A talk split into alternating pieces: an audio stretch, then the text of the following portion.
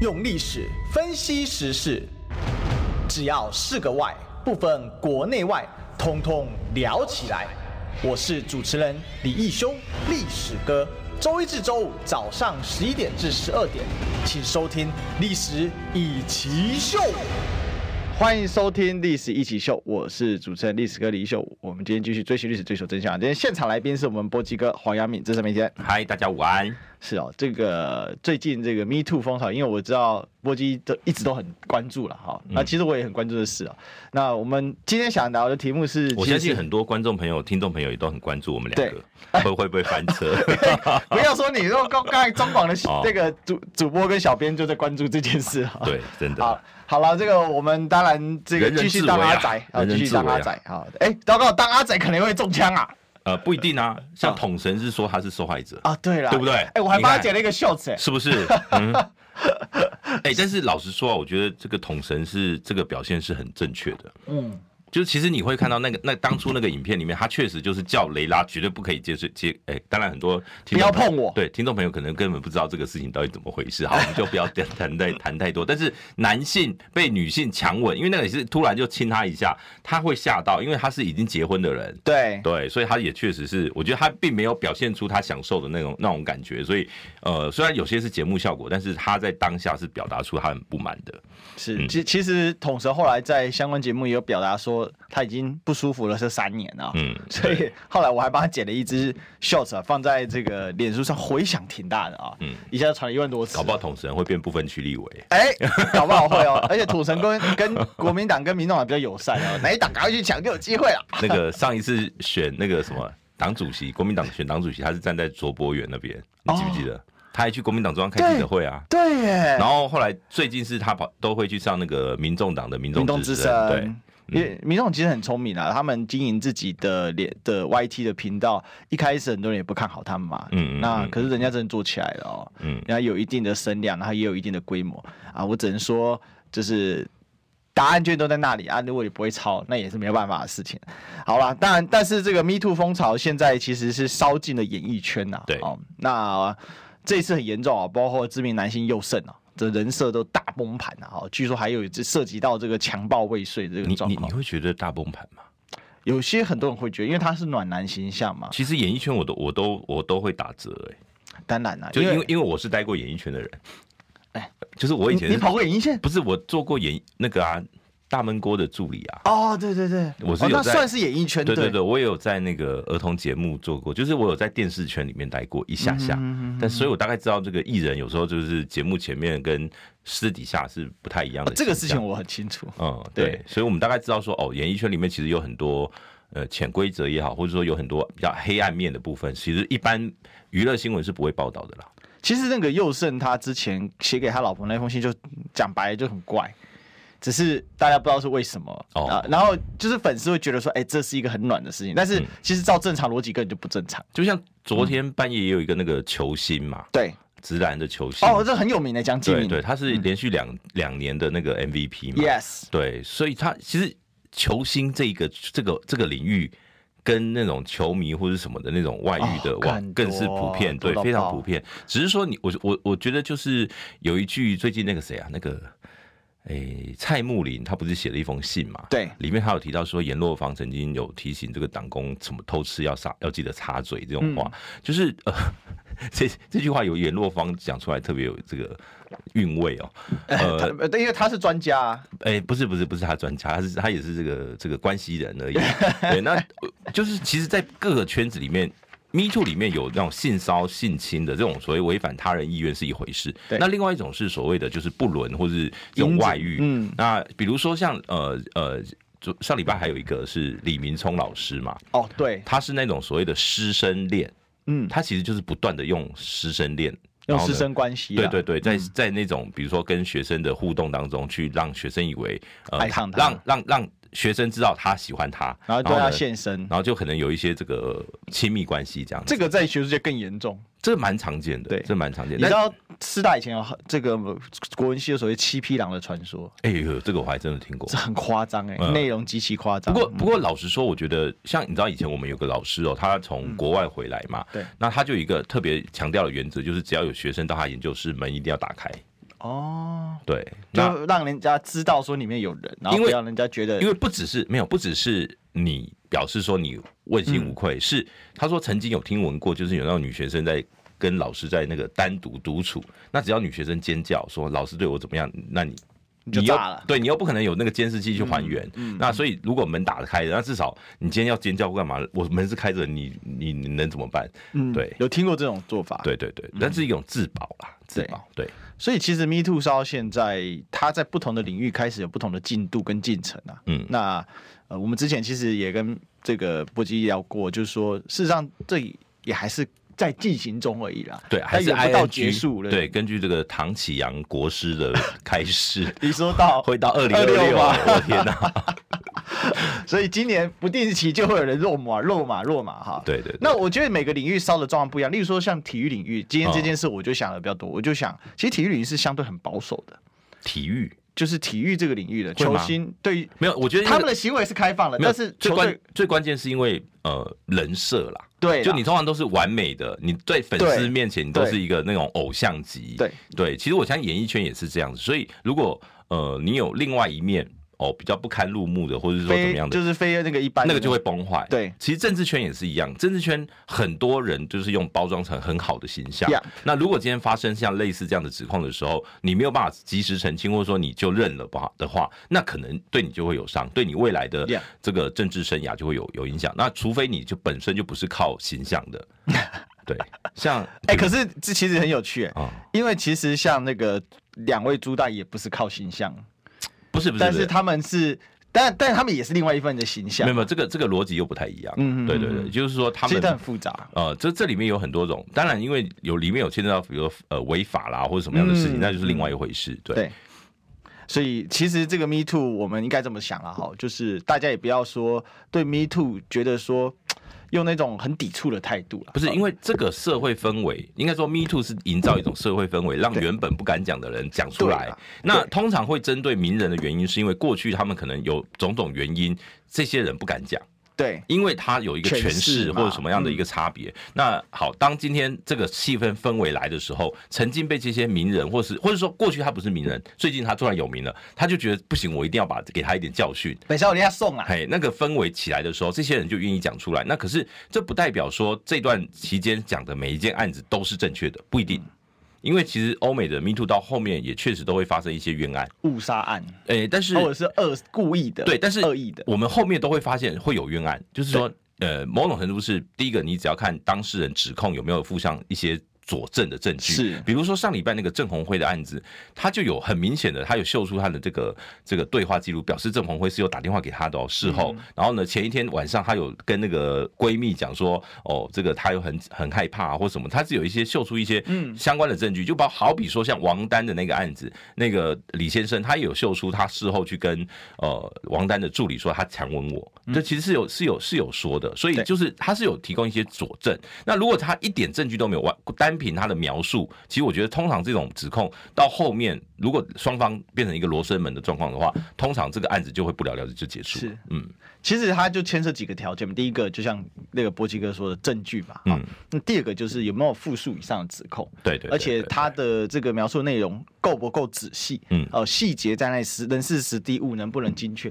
其实这些东西都会牵涉到，我认为公众是有判断能力的。对对对它，是个引燃，但它不是绝对，它是有个引燃公众判断能力。当然还是劝大家了，就是该有的分级还是要有啦。应该应该这样讲啦，就是说，如果你是有有做这些坏事的人，你在这个第一呃被指控或怎么样的时候，你不断的否认或怎么样的时候会，死得更惨。很有可能会有下一波的爆料会针对你，而且更明确。对所以那其实这个很重要。呃，所以通常你会发现，只要你第一时间诚诚实的面对道歉的，通常就结束了，那个这个风波就结束了。就后面的他不会被勾出来啊、对对对对，没有，嗯后面就结束了。就即便今天呃有有假设真的有其他人呃真的有被你这个性侵或者是什么什么性性骚扰等等的，对那些人都会觉得说啊，反正他都道歉了，算了，就结束了。嗯哼，也许会会有这样的效果。可能会有这样的状况啊。嗯所以，呃，我我是觉得结论就一个，就两个啦。一个就是不要觉得 Me Too 是坏的，我我觉得它是一个给这些过去女性一个伸张的机会。有人说就像就像出麻疹啦，对啦，哎啊，就是会不舒服一阵子，整个社会会会动会动荡荡一一段时阵子。但是间呃，出完麻疹以后，可能这个社会会往更好的体质来前进嗯哎、。我完全认同你这句话。然后第二个，我是觉得就是自己心中是什么样的想法，不要觉得人家不会知道。嗯，哦，就是你想趁机握个手、抠个手之类的卡油什么，其实那个心态跟心思是会跑出来的。对哦那不会，你今天没那个心思没那个心态，基本上没什么事情。当然有有一些是那种很职我职场文化，或者对说是对比如说某个领域的，他们就是一群一个世代，他们都有这样的共同的做对做法的时候，那就是提醒你们这个不好意思，你这个做法已经过时了， 嗯，哎，不能再这样下去了。哦，你你们这群人如果没有这个警觉的话，后续他们就还是会出事。 Yep，对，Yep，好，所以这个是稍微提醒，这个讨论一下，为什么讲幼生？因为我我太太蛮感慨的，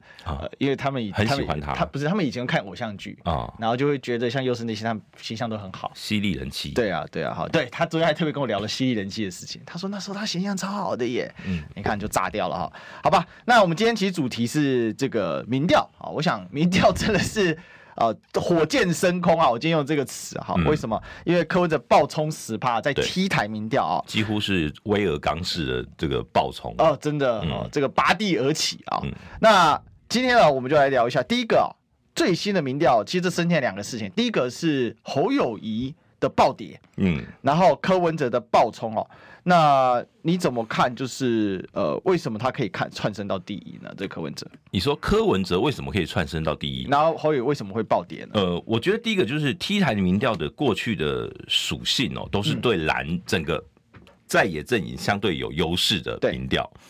那我们就以这个呃，今年他总共做了到这加上这一次是四次的民调，一月、三月、五月跟六月对。好，每一次都是侯友谊领先，嗯，只除了这一次。原本前三次都是侯友领先 Yeah 包括五月十七、十八，就是他是五月十八公布，那五月十七、十八做的，这这个这这一份就是呃，应该是五月十九公布，五月十七、十八做这两天，但是五月十九公布就是上一次的侯友谊是三十，然后赖清德是二十七，然后柯文哲是二十三，那怎么会不到一个月哦？因为这次做的是六月十四到十六号，等于说不到一个月的时间，大概将近一个月的时间，嗯柯文哲飙升十趴。侯友谊跌了七趴，那赖清德也是往上的，往上增了三趴哦。那这个趋势对于整个在 T 台传统的民调来讲，是一个很特别的现象。那这个现象，其实第一个我要讲的是，呃，从政党支持度， Yeah 就是过去 T 台的民调，国民党永远是在这个所有的政党支持者里面哦，国民党的支持度都最高。嗯，过去四呃，就今年以来的前三次都是国民党的支持支持者会大于民进党的支持者，但这一次是民进党的支持者大于国民党的支持者，是第一次在 T 台民调，国民党的支持者没有超越民进党。哦，嗯，所以他代表他的这个取样的基本盘不太一样哦，就是有国民党的人消失，成分不高。哎、最高的一次是，反正简单来讲，大概我我我有稍微在我的粉砖有整理了一下，等一下我找一下这个资料。呃，他他的那个原则上是这一次是民进党是二十二趴，然后国民党是二十趴，嗯，民众党是十五趴，那民众党是是历来最高的一次。好，那上一次上一次是国民党二十三，民进党没有动，民进党还是二十二，对然后民众党是十二。好，那再来再前一次三月的时候是民进党二十四，国民党二十五，民众党十三。那在一月的时候是民进党二十二，国民党二十四，民众党十一。嗯所以基本上在 T 台的民调过去都是民进诶、国民党政党制度比民进党还微幅高一些。对，可是，其实你说这符不符合整个社会对政党支持度的的那个？你比如说，我们拿台湾民意基金会的政党支持度民调，民进党从来没有落后过。对，就是说，每个不同民调会有一个不同的政党结构。那 T 台的这一次变成说，它的传统的政党结构在 T 台这个这个系列里面，国民党的制度崩了。哦，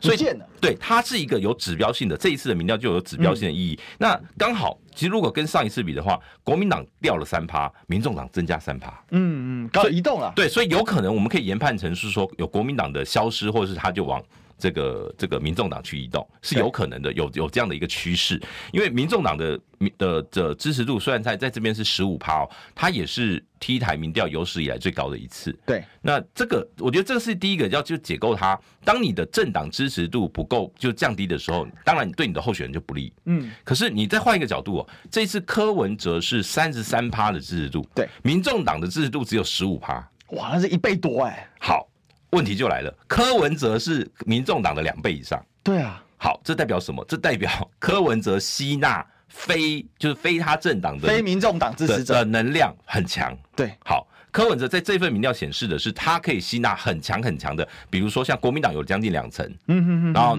呃这个民进党其实比较少，相对来讲是比较少。可是中立跟这个呃其他哦其他政党哦，挺科的比比率都比上一次多一成以上，对，所以这个这个对柯文哲来讲，就是说他这次确实是呃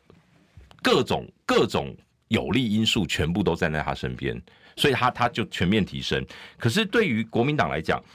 呃，就会你你就会觉得说，哎、你看侯友谊是二十三，对，可是他的政党支持度是二十，也就是侯友谊除了国民党几乎 nothing。可是他不是强调他拿中间选票吗？好，问题就来了嘛，所以你很明显就是他的这个策略没有中嘛。对，有有人说，你看以前在侯友谊还没征召的时候，有人说侯友谊拿得到中南部，拿得到浅绿，那事实证明其实不多，其实不多，而且甚至现在打法是导致侯友谊变成是他，即便是国民党内他的制度都只有七十三趴。。对，就是国民党的支持者里面也只有七十三挺侯友谊，那所以他的他的侯友谊的呃支持度整，它叫做整体式的崩盘。嗯那他这个崩盘，你要说跟最近的发展什么胃药案啦、嗯包括他的去正大演讲讲不出什么东西来呀、或者说呃各式各样，包括郭台铭党内整合的问题，韩国瑜，就是这些整个他。我我这其实最近大概两三个礼拜，我们都在讲侯侯友谊的内忧外患。那他几乎是每一个问题都没有解决，然后呢就一直往前累积问题。嗯，所以有市政的问题，有自己整呃这个这个团队摩擦磨合的问题，有这种呃政策面说论述能力不足的问题，有他个人。这个座谈，然后呢，空就是说什么草包化、迷因化的问题，各式各样负面的意的效应全部加在他身上的时候，民调崩盘其实也不意外。那只是柯文哲到底为什么可以接收到？你看，如果侯友谊掉七趴，为什么柯文哲可以加十趴？他是超过了对，侯友他宜的超过了侯友谊跌下来的数对据，那就表那就表示这个表示一个很可怕的现象，就是柯文哲承接的不只是侯友谊，还有中间选民。不只是就是说他可能有一股力道是对蓝绿厌烦的。 OK，在这个时间点，他们觉得我们要把侯友谊，哎、要把柯文哲拱上去，嗯哼哼哼哼，是有是有这样的，在这份民调里面可以看出这样的趋势。当但然他，愿意表态，呃，对，就是他们愿更愿意支持一个过去传统不太可能支持的一个非蓝非绿的一个力量。是就是这股力量，这个在呃历次的总统大选里面，所以我们以前我们这我们这一次的总统大选，常常拿两千年来做比喻。 Yeah 现在的柯文哲就越来越像当时的宋楚瑜了，越来越像，因为就是一个非蓝非绿的一股力量。当然那个时候的宋楚瑜可能会被认为说是蓝军，是是蓝分裂出来分，裂但是这一次的柯文哲就更更不太一样了，他就变成是一个呃真蓝的绿的，比较是非蓝非绿，但是呢，他又可以吸纳蓝或绿。嗯哼哼哼，那他那这个这一股力量，如果它成型，他这个民调，他比如说像柯文哲，他的回应说他不相信啦，他说一个月可以增加十趴，这个这个谁谁谁会相信嗯哦？他讲这句话讲的蛮蛮蛮好的，就是说确实这样的民调，呃，要看长期的趋势。嗯，可是对于蓝营的人来讲，T 台民调是一个指标。信心崩盘，你比如说像我记得像辉文哥啦，像董董哥啊，之前讲这个侯友谊的民调，呃，第三的时候，他们说我们要等 T 台民调。结果当 T 台民调出来也是这个趋势的时候，那很那很很麻烦，就是当意见领袖蓝蓝军的意见领袖都得要告诉你说，对，连 T 台的民调都是都是这个现象的时候，该怎么办？蓝营的支持者该怎么办？没有精神依托了。，对他就是会有一个那个叫做举旗效应，嗯，就等于说，现在柯文哲是蓝呃在野共主的那个那个那个那个力道，会比其他民调呈现出柯文哲排第二的力道更强。嗯哼哼哼，对。所以其实这个问题是他那个吸纳效应已经产生了，还有一个就是我表态支持柯文哲，就变成一种政治正确、有因为可能，我我敢讲嘛，有可能，就如果我支持侯友宜，啊你总会支持侯友宜；呃，支持赖清德，啊你怎么那么死忠？呃，支持柯文哲，不会有人给你压力，对，所以侯友谊变得，我不要讲林根人，因为其实林根人跟侯友谊，我觉得这个还有嗯比喻极大落差不太一样，因为他毕竟林根人那个是新竹当当地的一个一个状态哦。对我觉得我们就拿一样拿两千年，侯友谊越来越往连战的方向去前进，嗯，就是连不要忘记哦，连战那个时候得票率多少？二十三。对，哎、差不多哎、 不是这个是民调啦，对跟那个得票率是不能比的。但是连战在当时确实是一路都是第三名，嗯，始终不见起色，对，所以我我如果今天呃这个整体整个民调来去看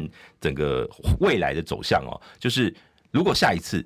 侯友谊没有起来，对柯文哲继续维持他能够领先的这个幅度的话，那对蓝军来讲会造成，我我就我说会就会开始产生质变。嗯第一次一次，人家会说啊，这可能就是呃机机会啊，机呃有有有有些可能是说，诶我就是策略性想要修理一下侯友谊，对我要策略性的支持柯文哲，用意是什么？我要让侯友谊知道这个问题，你要赶快解决，你要赶快改变，你要赶快这个拴紧螺丝，你才能往前冲。好，如果侯友谊他改变了，那下一次的民调理论上侯友谊，我认为应该是乐观的机会比较大，比较大，至少回到二十五到二十八这个层这个区间，嗯我认为侯友谊应该有这个底气。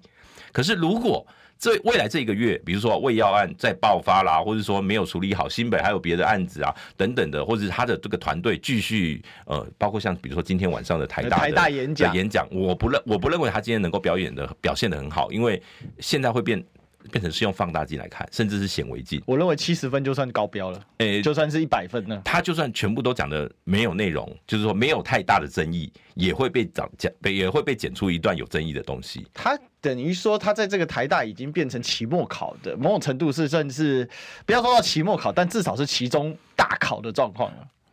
其实这个根本不应该发生，对，你知道为什么吗？因为当时哦，其实这这这这个活动是呃一个青年协会跟台大政治系的学会他们合办的嘛。嗯，那当初原本是早上中呃早上下午晚上就三场，就是三个总统候选人一天一天搞定的。是你如果是一天搞定哦，就会变成是总统候选人彼此的议题交锋，然后比如说每呃有被问到共同的问题，有两岸的论述或什么的，会做比较嘛？对然后呢像比较那，个就是一两天的新闻就结束了。是啊，你的所有内容不会去放大看。可是呢，当你今天变成是你独立一场的时候，你变独家，但是你有可你也有可能独家被打，那现在状况是独家被打机会高很多啊。对，氛围就是要因为打你会被啊放大、啊。是而且你看嘛，像这个最近不是有那个那个新闻就出来说，有好几个就是想。想要去抗议、抗争，长期在抗争新北市的一些施政的对这些学生，他们想要去呃报名，然后呢，这个名单就流出来什么的，那也就表示说，今天是有人你知道有备而来要去修理你的、哦，是所以那个那个呛那个就像就有点像正大那一场的，是有有有些人就是专门要去羞辱你为乐的。比如说问你，今天如果又有又有一个学生问你，请告诉我什么一法三公报，什么六项保嗯证，你要你要怎么回答？你这次是不是就应该要好好的讲台湾关系法？然后呢，这个三三份什么什么八一你七公说报，你说没有，就是你这次是不是就要好好的把这个答案打出来了？嗯对不对？你就不能再绕了。嗯，对，你要说哦，我当然知道，哎，或怎么样的，哎，他这等于是被电解门给，而且这个应该说他名曰学生，实为抗议者啦。他不是真正的一个单纯的学一般没有学生的这身个份，就会变成叫做大家来找茬。对啦，对啊，这个一旦你被找茬成功，就有点像当呃四年前韩国瑜他在议会讲什么都会变成找茬的。哦对，对你你你就算讲的其实没有问题，你都会被硬要他抓给你住一些剪问题。接啊，然后用成一点点，或甚至还记得当时苏贞昌还拿一支这个 camera 死命对着韩国语呃而且而且我去开院会的时候那我一我次我，听到很多的人都说，其实侯友谊对这种在群众下面的表现，其实是呃他没有那么不会那么自在。哦对，他会紧张，他会紧张，他会没有办法那么放松。所以啊，他能讲的东西就会是他那个肚子里面的东西，最底层的东西，不是就是他的那个剧本会不断的拿出来，就是人家讲那个 “ho ho GPT” 的那个概念，就是我比如说哦，两岸我就能能讲的就是题库有这些，那我就会把那个东西重新再拿出来再演绎一遍。那这个对他来讲不见得是好事，因为对柯文哲来说，这是好事啊，柯文哲很喜欢 QA，因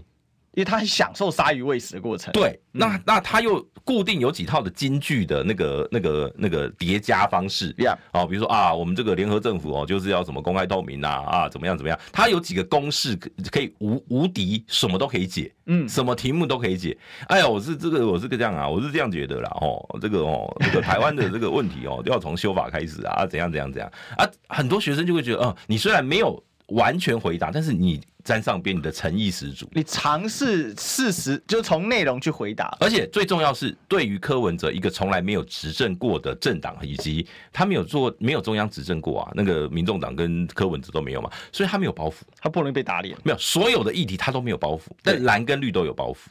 啊，这个就这个也就是凸显出现阶段，我觉得柯文哲这一波的民调能够上来，最关键就是没有包袱。对，嗯，而且我觉得柯文哲厉害一个点是，他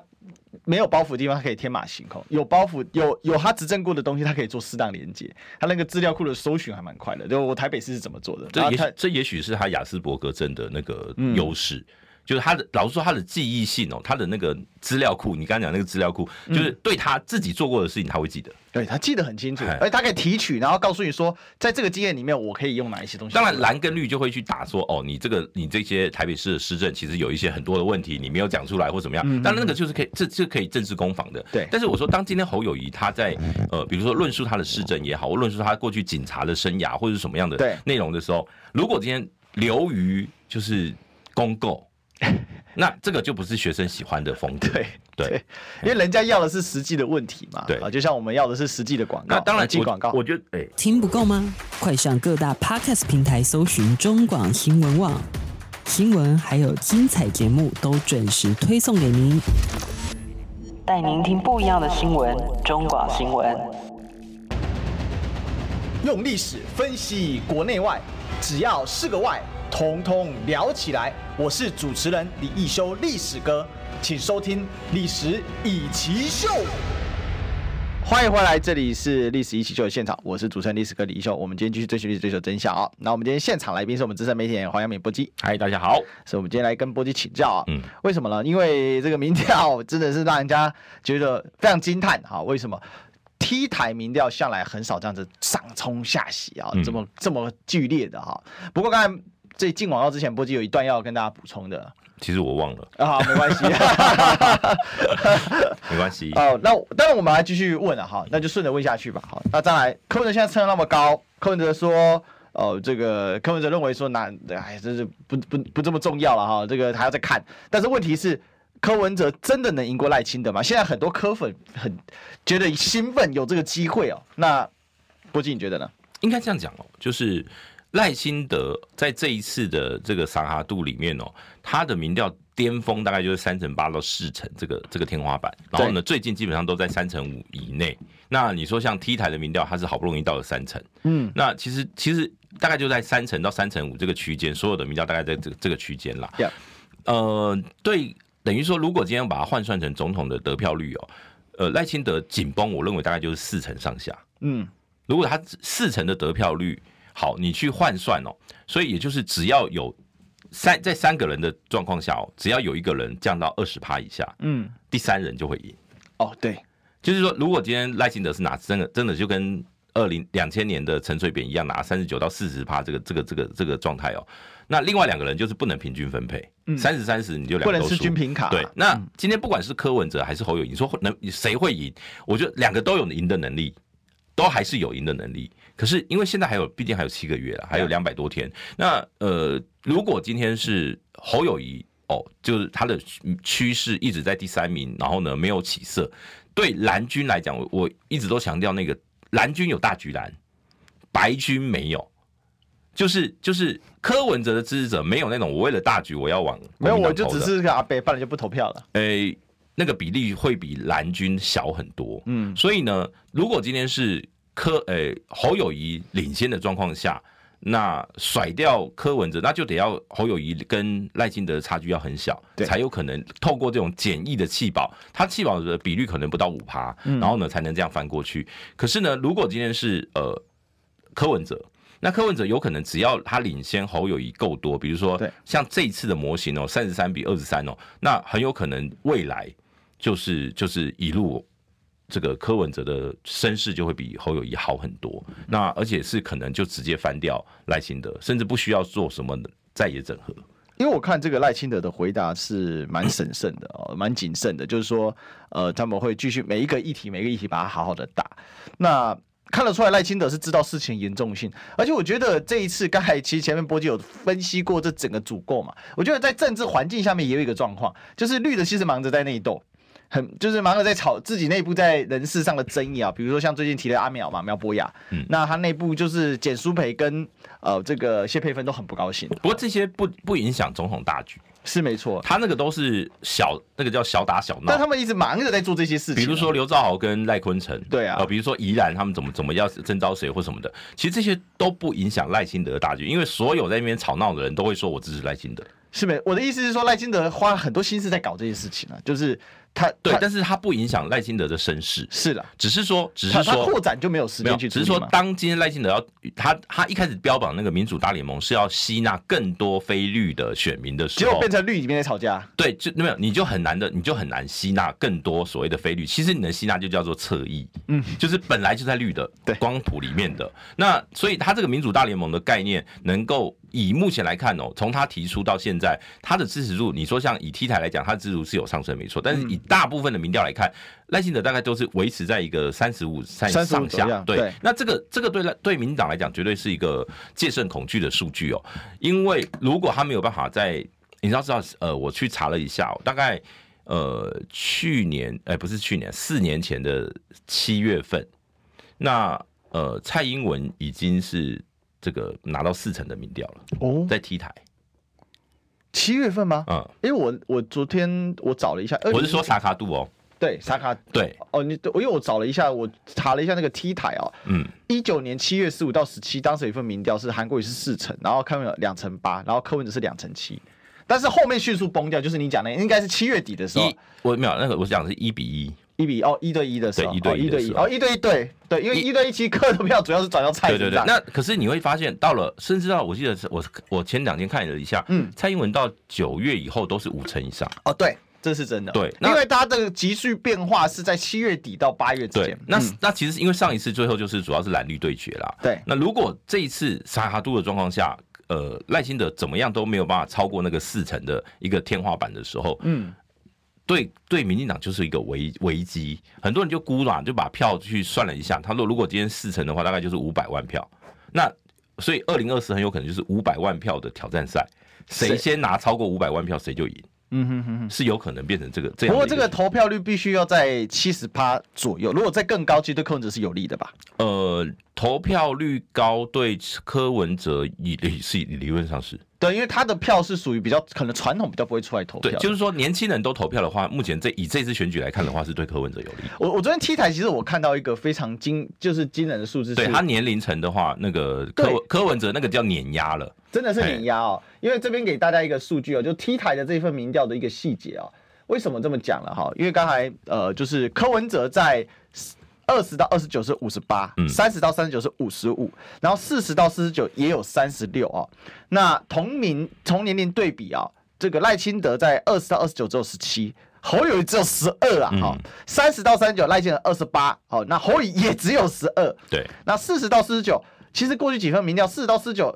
柯侯乙算还可以哦。嗯那这次也崩掉了，赖清德二十九，这是基本盘，然后侯乙剩二十三对哦，所以全年龄段侯乙唯一领先的是在哪里呢？只有五十到五十九，对，是三十四，那柯是二十七，赖是二十九，那六十岁以上本来就是柯比较弱，但这次也有明显斩获，嗯也来到了十三哦。其实你知道柯文哲上一次是六哎、对六十岁以上是对个位数，所以早六就十岁以上还是有一些流动选民，只是没那么多啦。嗯没有我我我会把它解读成就是那种对侯友谊不满的蓝营的哦，移深动。深蓝老者，对对对对对，嗯就是说，比长辈很多对侯真的是没有办法接受的话，他他自然他不会选择赖清德，那他就对只能往柯文哲移动。因为阿拉格动美伦民进动啊。嘿，但是但是柯文哲在这一份民调里面的，我觉得年轻选民有被放大的趋势。哦，怎么说？我认为到五成是有点太夸张。当然，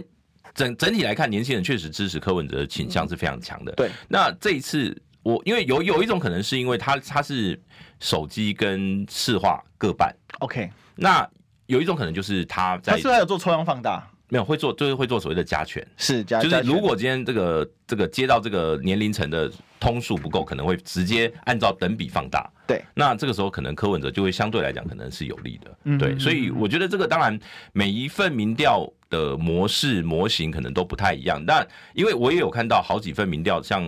赖清德前呃林传媒啦，或是关键调查这些的，那赖清德在四十岁以下其实平均也都在三成了，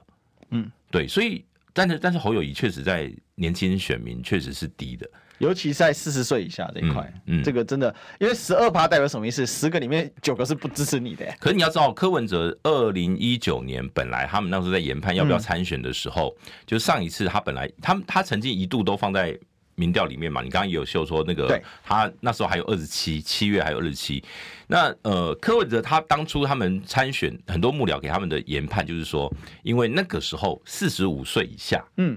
呃，占了全体选民的大概是四成多，是而柯文哲只要在里面拿一半，基本上就可以立于不败之地。嗯他们那时候有这样的一个推算、啊是推论，但是问题就是他们那时候最后也没有政党嘛，所以后来组了党，那组了党后来就更没有更多的包袱，然后跟柯诶、跟那个王金平跟郭台铭的这个嗯联盟又、又破裂啊、哦，所以后来最后就是选择不不选。对那可是这一次。这一次看起来，他们呃，因为你要知道，那个时候的四十五岁，现在可能就是五十岁了。对哦，又过四年了，对，对对对，所以说跟老戏回啊，那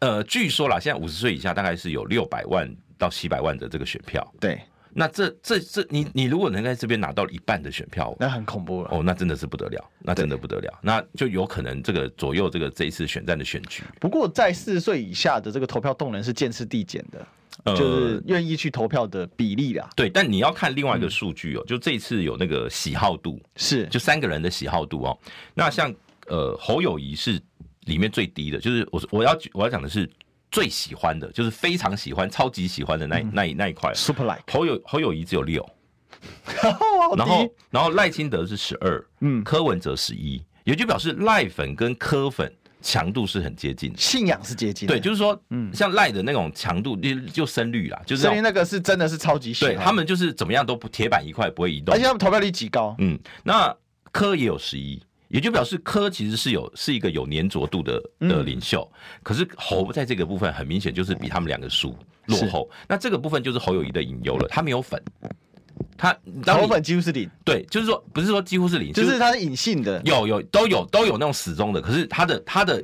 支持者没有那么强哦，没那个在整个舆论氛围很难去带。可是柯粉跟赖粉看起来是比较强的，而整体喜对他们整个人的喜好度、哦，我会我会把它列为说他们选票的天花板。对，比如说像呃赖清德的喜欢跟非常喜欢的加起来是四十七，嗯，那就表示说他理论上他选票开发能力最强最强可以到四十七趴，对，好，那像侯友谊是四十四趴，柯文哲五十二趴，哇，柯文的潜力最强，对，所以我说这个，如果你今天把它当做一个天花板，因为你要喜欢你才有可能去投投他嘛，对嘛你没有没有那种我不喜欢他我还去投他，那个逻辑不对。但有少量，很少可量，是因为这个喜欢，你有可能喜欢好几个人，对，就是你可有有我也还有可一以个喜欢侯友谊，我也可以喜欢柯文哲，它是个复选对，区它是一个复选，它没有说单一嗯的。可是呢，当今天就等于说科的极大化是五十二，对，猴的极大化只有四十四的时候，那你你猴的那个天花板就是比柯文哲矮。嗯，所以你能冲冲到了极限，就是就是相对低的时候对，那这个对猴就是一个先天的局限。那赖就这边强调说，他的天花板是没有办法过半的，这个已经是大多数民调都对可以知道的对事情，。可是呢，那他的这个这个这个里面有又要又要再加一个叫做政党的喜好度，嗯，政党的喜好度里面，像民进党是三十七，对呀，就是就是喜欢加非常喜欢三十七，国民党三十八，而民众党四十。就是民众啊，天然小度也也上升很多，其实其实就是因为在复选的状况下，他可能是第二选择。 Yeah 我没有那么喜欢因为他，既没有包袱，我对就没关系。可是你要知道，民众党的特别喜欢、超级喜欢就四 趴，又回到这四又趴回来仔，了，所以四趴是真的，不是是那铁粉啊，这那个是四趴仔是真的。好。可是你看到，哦如果柯粉可以有十一趴，为什么民众党只有四趴？就他这科转科粉转民众党粉的这个比例不高，对，就是柯文哲一直都大于民众民众党党，而且大很多。对，嘿，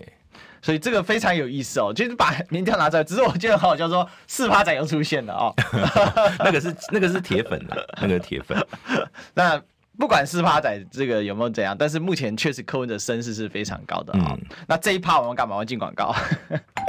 听医生的话，给您健康小提醒。大家好，我是台大医院家庭医学科年小金年医师，在这边提醒大家，预防 A 型肝炎，请记得尽量避免生食，然后如果有症状，请记得尽早就医。如果没有 A 肝的抗体，请记得可以施打 A 肝的疫苗，两剂完成施打，产生完整的保护力。想听最实用的医疗资讯，锁定每天中午十二点，中广新闻网、流行网，听医生的话。用历史分析国内外，只要是个“外”，统统聊起来。我是主持人李一修，历史哥，请收听《历史以奇秀》。欢迎回来，这里是《历史一起秀》的现场，我是主持人历史哥李修。我们今天继续追寻历史，追求真相啊、我们今天这个现场来宾呢是我们资深媒体杨明哥，呃，博吉科杨明，呃，黄哎杨明。大家好，没有都可以，都可以。突然那个了一下。好，那我们今天继续来请教波基哦，因为呃，我们刚才提到嘛，就后语第三哦。那波基说，这要写论文才能解决哦，要怎么样来解决说摆脱老三的困境呢？嗯，这个是一个申论题，很难的申论题。嗯好，第一个我觉得最简单的，呃，我们刚刚讲了嘛，侯友谊有哪些内忧外患嘛？嗯那你就是一个一个一个一个解决。好，第一个，你的团队不会打选战，那你就换团队，是或者说把能打选战的人拉上加入来团队。嗯，那如果你今天本职，我我我为什么讲说，如果你团团队不换，神仙难救，就是因为你才上线一个月，从征召到现在一个月，可是这个团队看得出来，所有人都看得出来，他不是一个选战团队， ，Yeah，他市政团队绰绰有余，但是没有办法打选战。那最关键是什么？侯友谊过去两次打选战哦，都是用市政，基本上都是跟市政府的团队是呃息息相关的。而不管是二零一八是用朱立伦的市政团队，嗯或是二零二二用自己的市政团队，都有一个状况，就是你是执政党，你是执政党，而且你的这个市政满意度很高啊，你的民调很高啊，所以你是领先的状况，所以你们不懂得打逆势选战。是就当你今天落后的时候，你没有办法去操作议题或者是去逆转。好，嗯那现阶段，比如说哦，如果你今天先把人，比如说会呃国民党有战斗力、会会打选战的人，先把他找好，然后加入这个团队，那有办法去操作更多的这个整体上面议题上面能够得到主导权的话，嗯那你才有逆转的契机。对，因为比如说我们举一个最简单的例子哦，比如说呃黄珊珊。这个他是柯文哲的操盘手，对他是总干事嘛。好，那黄珊珊昨天他在看到这个民调，他就有讲说，他们本来设定是六月底二十五，七月底三十，八月底要三十五，他们是有一个步步调的。所以对柯文哲来讲，反正你现在你现在说我三十几，我我也没差，因为我的目标我只要六月底有二十五就好了。对那现在多数民调他是二十五没有错，，对，所以显然已经达标了。所以他问题就是在他有没有办法在多数民调在七月有没有办法冲到三十趴，这反而是他的挑战。那他们就得要去思考这个战术嘛。那侯友谊说啊，比如说昨天他的回答说，呃，我们有配速，就好像在跑马跑马拉松，现在是这个呃，可能是这个十五分数或者什么的，就是现在跑比较慢，但是也许未来我会飙会往前冲。好，那你要展现你能冲的能量。嗯，好，这个就是选战团队的问题。好，选战团队的问题又攸攸关什么呢？又攸关你蓝营内部整合的问题。对，好，比如说我听到一个呃有趣的故事，就是比如说为什么韩先生还没有办法跟侯友谊这个这个这个会面哦，因为呃这个韩先生那边感受到的侯友谊那边联络的人没有诚意。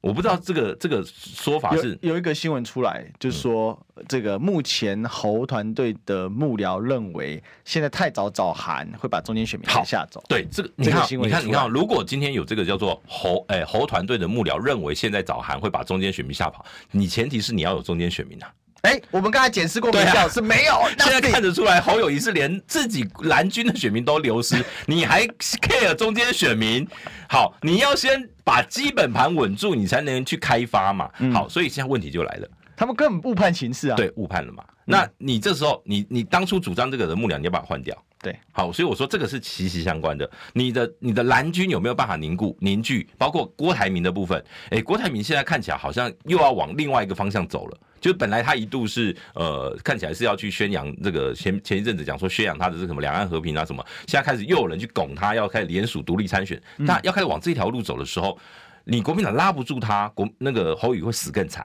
对，因为郭台铭拉出去的人大部分都是蓝的，他随便拉个五趴就好，你后而面且根几本就乎都完全是没庄了脚，几乎都是你的地方型的大庄脚。是那这个对侯友谊会更伤，所以你侯友谊拉不住。好，这是我说，这些都是内部问题哦。嗯你内部问题你能够解决，当然对侯友谊来讲，你从第三名要回升到第二名是有机会的。嗯，你先把内部问题处理掉对，再来就是你的所谓的市政啊，或者是说这种所谓的议题的处理。好，比如说呃，是幼儿园的夜这个喂药事件，有没有办法把它这个灭火，然后慢慢的把它危机处理掉？当然，我觉得这个需要时间，这需要时间，因为这牵扯到司法还有这个专业检验的问题。好，那再来第二个是这个，至少你要在政治上的攻防，你要。你要不会停啊！像现在看起来有一些这个攻防，看起来在比如说在戏子案啊或什么，就是已经有逆转了。然后再再来到这个呃，比如说像你个人论述能力或是什么的时候，这个你就不你你就因为不要求能怪别别人了对，你就不能对啊怪别人了。自己比如要说用功啊九二公司，你到底要不要讲？对，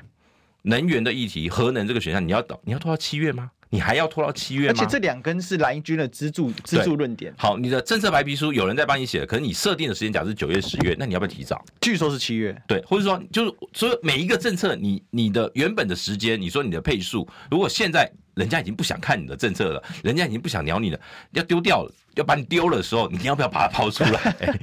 所以我我有时候我都觉得这个这个一环扣一环啦。对那你说后语还还来不来得及？来得及啊，当然都来得及。可是这个时间，你是在跟时间赛跑的人。我们从还有八个月讲到还有七个月，下个月就是还有六个月，还有半年啦，还有啦，然后再来还有五个月，接下来转的就是只只剩剩四个月、三四个月三三个个月月、两个月，你还不能选了，你没有用了。哎，或者怎么样了？那那个、那个、那个危机的形式就不一样。嗯嗯，所以你有没有感觉到这是一个危机？这很重要。目前感觉这个危机意识显然不是那么的高哦。诶、哎我我听到是韩团队这个，诶、不是韩啊，侯侯团团队队身边甚至还有人认为说他们还是会赢。有啊，因为朱立伦不要说侯团队，朱立伦也出来说啊，中华队都是打逆转胜的哦啊。，但是国民党从来没有逆转胜过。哎，对，而且中华队经常吃锅 贴，你知道国民党的那个总统大选历次嗯哦，要么是赢赢很多，要么是就是一路落后，从来没有逆转成 功那个人过就的。叫马英九。呃，马英九的第、就是一路赢第二次是赢很多到从领先到险胜，对但是还是赢八十万票。是可是国民党落后的局从来没有逆转过，是，因为国民党本来就不太会打逆风球，没。错。对，所以韩国瑜才会让人家觉得这么的神奇嘛。呃，韩国瑜是是高雄市有逆转胜，对但是以这一次来讲的话，他没有就是总19就是说年总统大选来讲的话，它也是一个被逆转的他状态，也是一个被逆转的状态，对对但是民进党非常会打逆转胜，呃民应该说民进党很会选举啊。真的很会选对，举。民进党一向就是以选举挂帅，他们整个党的机器就是选举。可是国民党在没有了党产之后，他们就不知道怎么选举了，嗯因为以前用党产能用能用钱解决都是小事，现在没有钱是哇，什么事都没有办法解决。 那然后民进呢？党擅长在没有钱的情况下，我还是可以解决很多事。然后呢？可是国民党的传统的那个架构，就是说每个人都看钱办事的那个那个习性没有改变。嗯哼所以当国民党的中央没有钱的时候，你觉得那些地方诸侯会理你吗？变身当再然道当然不理你啊。是好，我就觉得其实这就是侯友谊那个“吼吼做代级”，或是说呃岁月静好的文化的产生。嗯，因为党中央没有办法给我资源，所以我干嘛离党中央？我跟他离的就保持距离嘛。我新北市政府做好我新北市，我新北市政府资源比你党中央还多。嗯，所以会导致地方诸侯都持着这种心情，我只要养好我自己就好了。好，最后就是整个国民党分崩离析。现在其实就是在反映，呃，过去这八年，民进党把国民党，你要说清算，你要说破坏，但是这都是你自找的。阉割的结果，对，啊，党产会本来就是要修理你国民党的啊、有所不自早准备。呃，不是，也你你不用准备，但是你如果今天你要被这被清算党党产或什么的时候，你为什么没有去转型，去往别的方向走？对啊，对啊，你还是要你你要你要你要经营这个政党的模式就要改变了。是可是你还是思考的还是那种所谓传统组织盘的话啊，你稳稳死。嗯哼，哎，所以我觉得是国民党，你没有把你的体质转变啦。可是所有人的心态都还在，你看，比如说像上一次的不分区，还是呃很多奇奇怪怪的传闻等等的是，是哎，所是以这个这个就会让民民众觉得你国民党根本没有改变，那这个对侯友谊就会很伤。是，所以这个我想。二零二四年哦，照波基这样的分析到现在，已经不仅仅只是一单纯一个大选，某种程度也是对国民党过去这么多年来该做没做的事情的一次的总总总体的反应啊。有可能对哦，有可能会变成这个样子。那如果变这样，对侯也是更不利啊哈。对当因为然他更不利背很多跟他没有关系，对他背十字架了。应应该这样讲啦，就是台湾有很多的选民本来就非蓝非绿，在尤其在现在的这嗯个人口结构，那这一群人他们对蓝绿本来就没有那个无感。我没有说国民党输我的人生就毁灭了，我没有那种国民党输中华民国就毁灭的那种、对啊那种感受。好，所以呢，他可以自由选择他要投给谁。